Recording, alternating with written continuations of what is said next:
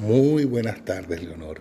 ¿Qué Tienes tal, una cara de placidez y de felicidad. Sí, la verdad es que así es porque vamos a compartir este podcast con un amigo entrañable, tanto para ti como para mí. Su nombre es Domingo, voy a hacer una pequeñísima presentación. Yo creo que es un hombre que tiene muchísimo que ofrecer y que dar en estos pequeños espacios y sobre todo con una voz muy seductora, muy agradable, que nos va a opacar a ti y a mí. Con seguridad. Bienvenido, Domingo. Hola, Leo, Nor, Leo, Poldo. Encantado de estar aquí con ustedes. Los disfruto mucho estos podcasts. Los, eh, los oigo cada, cada uno que sacan y los disfruto un montón y es para mí un placer estar con ustedes porque ese cariño que tú decías, Leo, Nor, y compartías con Leopoldo, este, es compartido por mí. Yo, yo Pues lo quiero mucho a los dos. Qué bien, qué bien. Mira, eh, eh, eh, yo creo que vamos a hablar de un tema que te compete muchísimo y que sé que tú te gusta hablar de él, que es de historia, pero sobre todo de esa pregunta que nos hacemos todos. ¿Podemos creer en la veracidad de la historia? Bueno, mira, eh, definitivamente mi punto de vista es no. Eh, yo prefiero la ciencia ficción como género que la historia, este, porque ya parte de la premisa de que es ficción. La historia parte de la premisa de que es verdad y la verdad platónica es relativa. Eh, la, eh, la historia la escribe el que gana, quien gana escribe la historia y la escribe como le da la gana. Yo en, en mi vida, en mi cortica vida que llevo, ya he visto en dos oportunidades cómo se ha reescrito la historia, y, eh, pe- pero, a, pero a punto de, de cambiar los libros de historia, o sea, de, de decir, estos libros ya no van, ahora van estos. Porque tú viviste en vida Un par de esa, veces. eh, paralelamente lo que después de 3, 4, 5, 6, 10 años empezaste a leer que no era lo que tú viviste. Exactamente, yo, yo- yo- exacto, yo lo viví, yo sé lo que fue y empecé a ver una ficción absoluta, tanto en, en- en los libros, como te digo, que se cambiaron los libros de, de historia en los colegios, el pensum, como en los medios de comunicación. Absolutamente. Bueno, yo te voy a decir, yo con eso siempre eh, hago unas acotaciones que creo que pueden ser muy válidas para esto.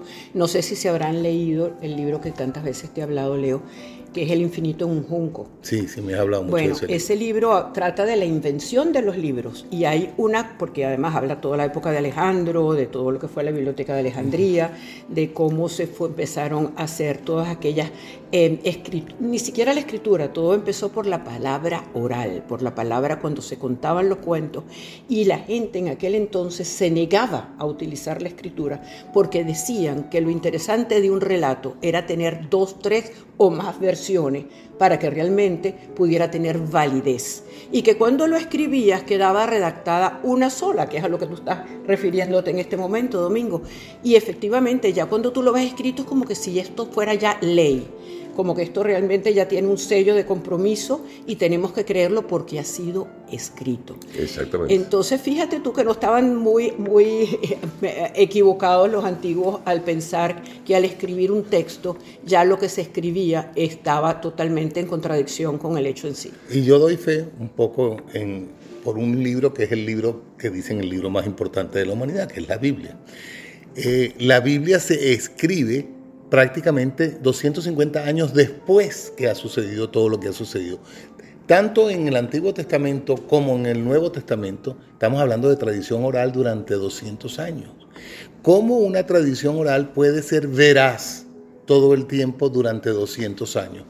¿Qué cosa hay detrás? Y para mí lo que hay detrás se llama el poder. Y es el poder Bueno, pero en el, el, que caso dicta de la, la, Biblia, historia. y perdón que yo lo diga, yo también creo que hay una inspiración divina, que es, bueno, es dogma de fe. Yo por lo menos es lo que yo creo y quiero seguir creyendo. Sí, ¿Qué opinas el, tú de eh, eso? Yo, yo, bueno, la fe es algo muy personal. Este, yo creo que la Biblia no solamente pasó de tradición oral escrita, sino las traducciones. Tú ves la traducción de la Biblia la- de- de- al griego, Al inglés. al inglés, Al inglés, al español, exacto, de la- porque está en exacto. arameo, Y- originalmente. y- exacto, y, te das cuenta tú mismo de, la, de- de La diferencia las que diferencias enormes que hay. Entonces, la historia, la historia le escribe el que gana y cuenta lo que quiere Ah, contar. Sí, pero a mí me parece no que es tanto el que gana, sino el que tiene el poder Bueno, para mantener esa... eh, este- Exacto, exacto. Porque tú ganaste y escribiste una cosa, pero después ganó otro y eso, escribe sino- otro. no. Pero mientras tú tengas el poder, Exacto. eres tú quien manda a escribir es lo que lo que es lo que Sí. quieres que se, que se lea. Yo estoy totalmente de acuerdo con eso cuando te digo el que gana, porque es una frase hecha ya, ¿no? Sí. La historia la escribe el que gana. Pero es el que efectivamente es quien tiene el poder. Y cuando te pones a indagar un poquito más en quién ha tenido el poder a través de la historia, incluyendo la historia de ayer, Sí, sí. ¿ok? claro. Te das cuenta y empiezan a tener sentido muchas de las cosas que tú ves en los medios de comunicación. Empiezan a tener sentido como a las eh, 6 de la mañana, los primeros noticieros, todos tienen la misma línea editorial, absolutamente todos los medios. Y te empiezas a preguntarte por qué. Y cuando te empiezas a preguntar por qué, vas a encontrar una respuesta. No siempre O no que la vas a encontrar. No, no, la vas a encontrar. No siempre la que tú quieres encontrar. Pero, pero lo vas a encontrar. La verdad siempre sale. Yo creo que eso es una de las cosas que uno no debe perder la perspectiva de pensar de que al final no se sabe cuánto tiempo ni cuánto pueda transcurrir, pero la verdad siempre llega. Yo creo definitivamente que todo lo que estamos hablando es súper interesante y que además eh, es como un capítulo para repensar y rever realmente qué es, a qué nos están sometiendo con todo este tipo de, de, de hemorragia de informaciones que uno no sabe realmente qué es lo que acontece o qué es lo que no acontece. Por eso es que hay que volver otra vez a lo más sencillo, a lo más pequeño, a lo más cotidiano, digo yo. Sí, lo que pasa es que hoy en día contamos con, con los con social media y se hace cada vez más difícil para ellos, entre comillas y en mayúsculas, el control. Porque de- pueden controlar y de hecho controlan los medios de, de comunicación del mundo. Yo creo que son cuatro familias que Pero tú controlan no todos los piensas, medios. perdón que yo interrumpa, tú no piensas, ya he llegado a este punto que ya, ya me picaste ya por otro lado. Tú no piensas que es una de las cosas que yo siempre hablo con Leopoldo, que realmente Leo en esto no está muy ducho, no le interesa mucho el tema y siempre me lo, me lo desvía o me lo desvirtúa un poco hacia otros canales. Que estamos viviendo un mundo donde todo lo que es, no la espiritualidad, yo te estoy hablando de la cuántica, de la energía, del conocimiento del más allá, inclusive te voy con un tema que yo sé que a ti te apasiona, los extraterrestres, todo lo que es inexplicable, todo lo que es inentendible, que vamos a llegar a una verdad universal donde nos va a parecer tan minúsculo, tan precario y tan intangente todas estas pequeñeces de, esto, de la cotidianidad de la prensa, de los medios, de las redes. Aquí va- yo siento, es mi sentir, que aquí se va a revelar una verdad universal. Yo estoy hablando de cosas que a lo mejor van a pensar No, no, lo no, cuento, no, me- Leo me parece que estás muy cercana a algo que está por venir. Y yo estoy totalmente de acuerdo con eso. Eh, eh, déjame decirte que, que eh, cuando tú dices que yo, los extraterrestres es un tema que me apasiona, quiero poner extraterrestres en contexto. O sea, Dios es extraterrestre. Exactamente. No, pero para mí, perdóname. Yo soy, yo soy de esa vía. Dios Extrater- es extraterrestre, extraterrestre. porque no, no Está porque fuera sea de de un nuestro planeta, sino, sino que, no es la Tierra. Están equivocadísimos los dos con el perdón. Bueno, no Dios es que- está dentro de uno mismo. Y el conocimiento de uno mismo te lleva al conocimiento de ese Dios interno. Y ese Dios interno es el que te va a llevar a conocer la verdad.